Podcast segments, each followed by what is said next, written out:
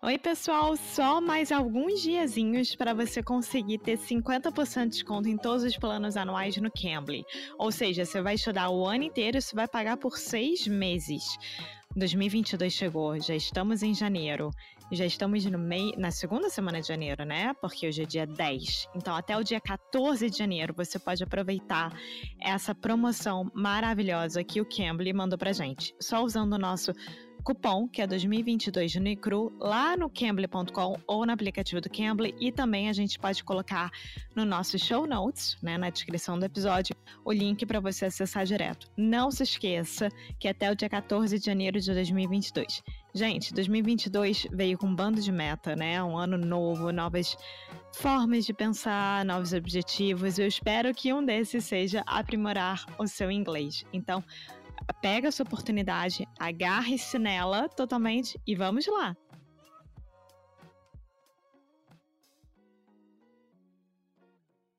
Hello, hello, hey guys, and welcome to another Ask Me Anything session. This is the part of Sound School where you ask questions, we try to give intelligent answers, and I'm here with a little bit of backup help. Alexia, how are you doing? I'm fine. What about you? I'm doing great. Just woke up, so I'm not too certain how intelligent my answers will be, but we shall see. so, can I start? Yeah. What's the first question we have? So, Leandro asked, What's the difference between a diploma, a certificate, a degree, and the other levels of studies? Okay. First of all, did I say it correctly? Certificate? Uh huh. Yeah, more or less. But it was better. Yeah, much better. Okay. So that's a good first thing to start with almost all words in English that end in ATE will make the it sound, just like I like it. Okay? Mm-hmm. And the common tendency for Brazilians and Portuguese speakers is to say eight because that's what it looks like, right? Yeah. So instead of saying certificate, a lot of our students say certificate. So this can be applied to many different things like articulate, delicate, adequate, etc. Certificate. There we go. Perfect. so Leandro is asking about the difference between a diploma, certificate, which can be very degree. confusing in Portuguese as well, I think. Yeah. So I think the first thing that I would like to point out, Leandro, is talking about education in general is quite difficult in English simply because the educational systems in Brazil are much, much different than the educational systems in the US and other countries. So we measure things in different ways, we call things in different ways, and it can be quite confusing. So, when in doubt, my advice is always keep things as simple as possible. Okay? Uh huh. With that said, this is a really good question. So, he asked the difference between what was the first one? A diploma? Diploma, a certificate, a degree, and the other levels of studies. Okay, great. So let's start with diploma. In general, I want to say that diploma has to do with high school primarily. So when you finish high school, you receive your high school diploma.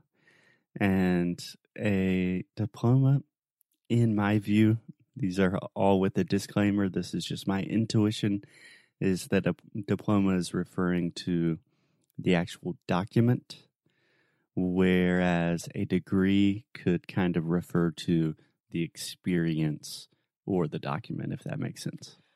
Yeah, that's really interesting because in Brazil, I could be wrong, but in Brazil, when you are done with college, you get your diploma and not a certificate, you know? You do not get a certificate. So let's wait a minute. So, diploma, I think, is most common with high school, but I do think it could be applied to other circumstances, or in the very least, it could be understood if you were talking about a university diploma, people would understand what you're talking about. Yeah. Cool. So, do you want to talk about certificate? Yes. I think that certificate, certificate, how do you say the plural? Certificates. Certificates. Mm-hmm. Is when you, for example, oh, I really want to learn more about how to write a script, for a movie, and then you take a, a workshop or a course about it, and it's very s- specific, and it takes like three months, six months, and at the end of it of that, you get a certificate. Yeah. Yeah, I think that's more or less right. I don't necessarily think it has to be like a specific short course or workshop or something like that. But for me, a certificate is really kind of demonstrating proof. It's proving that you studied something and you completed a course. So Yeah. that could be an online course, it could be a work training course, it could be some sort of workshop. A lot of our students ask if we have a certificate for Inglês no Cru, and it's really just a document that proves that you took this course, you studied, you understand the material. Yeah. Does that make sense? Yes. Cool. And the last one was Degree. okay, so this is a good example. So, a degree, in my humble opinion, almost always refers to higher education. So, when we say higher education, we are talking about university and above. hmm So, a master's, doctorate, something like that. And like I was mentioning mentioning earlier when we were talking about diplomas, a degree could refer to the actual document, but it can also refer to the area of study and the experience. So, when in doubt, if you want to talk about what you studied in university, many of our students say, I have a graduation in, or I'm graduation in, or something like that. That is kind of a direct translation from Portuguese. It sounds a little bit confusing to us. The easiest way to say this, so in my case, I could say, I have a degree in international relations. But you had to make it specific. For example, for me, it was college, but you you have a, a ma- master's, right? Yes. So do you have to point it out? I have a degree, a bachelor degree. Is that how you say it? Not really. Normally, at least in the US, we are a little bit specific, especially when it comes to higher levels of higher ed- education, like a master's or a PhD, a doctorate program. So, in my case, I would say I have a master's in international business. But what I'm really saying is I have a master's degree in international business. Okay. Does so that make sense? Uh huh. Yeah. Cool. Okay. Any questions? No.